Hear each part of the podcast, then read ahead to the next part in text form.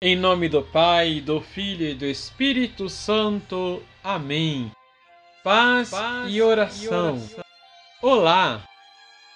Terminada a oitava da Páscoa, o grande dia pascal celebrado durante oito dias, desde o domingo da ressurreição até este domingo da Divina Misericórdia. Durante esses dias, podemos escutar, rezar e refletir sobre as aparições de Jesus ressuscitado aos seus discípulos, confirmando a sua fé e preparando-os para a missão de serem testemunha dele, testemunha das coisas que aconteceram, começando por Jerusalém até os confins da terra.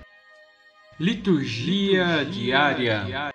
Estamos celebrando o Domingo da Misericórdia.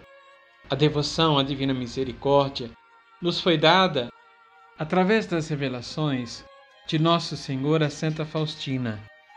Ela teve uma forte experiência da misericórdia do Senhor, desse desejo de salvar a humanidade, de modo muito particular, o desejo de salvar os pecadores.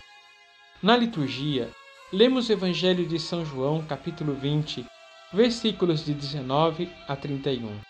Jesus aparece novamente aos apóstolos e desta vez Tomé estava com eles. Tomé havia dito à comunidade que se não tocasse nas chagas do Senhor, não acreditaria. Desta vez o Senhor se aproxima de Tomé e diz: Venha tocar as minhas chagas. E Tomé faz a sua profissão de fé: Meu Senhor e meu Deus. Jesus diz: Acreditastes porque me viste. Mas bem-aventurados aqueles que creram sem terem visto. Nós fazemos parte desta bem-aventurança. Vamos rezar. Vamos rezar. Convido você a rezar com Santa Faustina.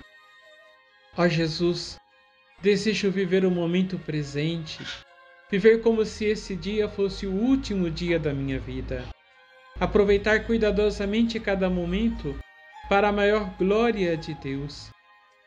Fazer uso de cada circunstância de tal maneira que a alma possa tirar proveito.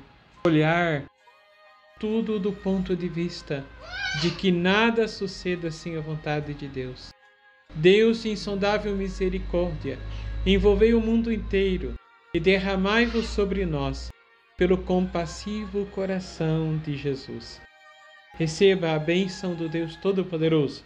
Pai, Filho Espírito Santo. Amém.